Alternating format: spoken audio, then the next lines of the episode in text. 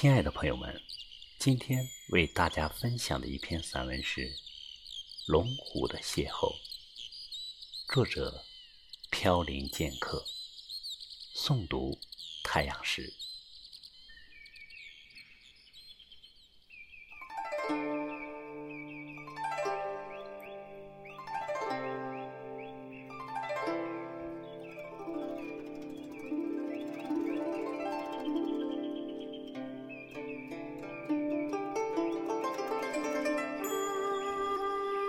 住在有水的地方，总是有说不好的缘故吧。水应该能勾起回忆，不然怎会想起小时候村子后面的那一潭湖水呢？一到夏天，趁着大人午休之际。几个熊孩子便偷偷地溜到了村后的湖水里嬉戏打闹，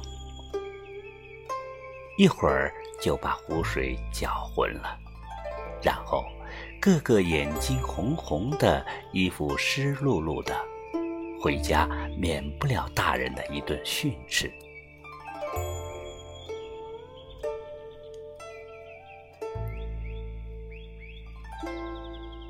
长大后，我走过很多地方，我断定每个游子悠悠思乡的情怀缠绵于水与水之间。从此，每每出门在外，或车船跋涉，或客旅他乡，甚至站在自家居室的阳台上，我的目光也不忘在视线所及的范围内。寻找着一些水的影子，见到的湖一个比一个大，一个比一个秀气，就像自己一路走来放大的梦想，慢慢的变得无所适从。故乡的湖早已不存在了。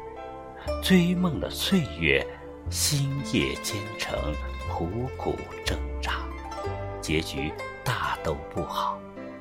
直到某一天，踏踏实实做些力所能及的事情，日子反而慢慢好起来了。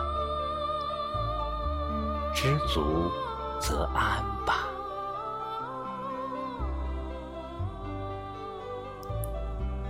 山可桥，水可鱼，垂涎龙湖鱼的人可多着呢。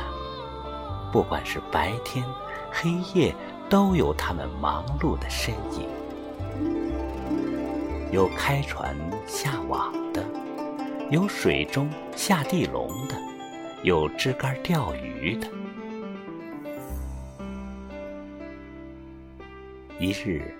我提着鱼竿溜到了龙湖的生僻一角，这儿绿树成荫，视野开阔，偶尔会飞出几只大鸟，这里可谓是钓鱼天堂。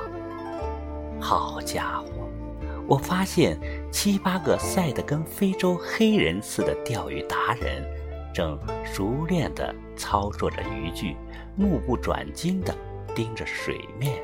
等待着惊喜。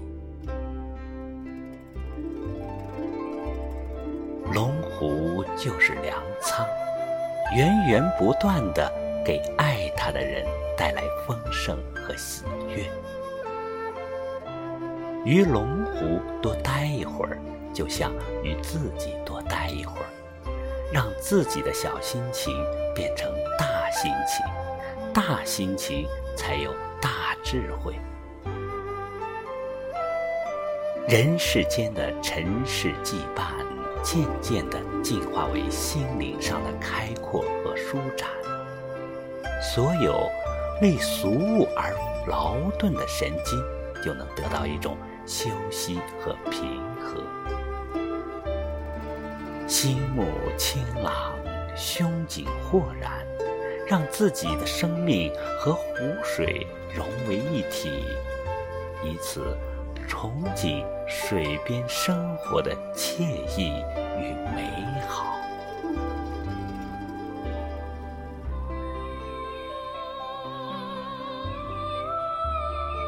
传说朱元璋小时候来过此地放牛洗澡，这也无处考证，但也不无道理。龙湖宛若一位美丽娴静的女子，袅袅婷婷，步步生莲。浩渺的湖面，烟波荡漾着山形楼影，它含蓄内敛。却多了份洗尽铅华的简约和质朴。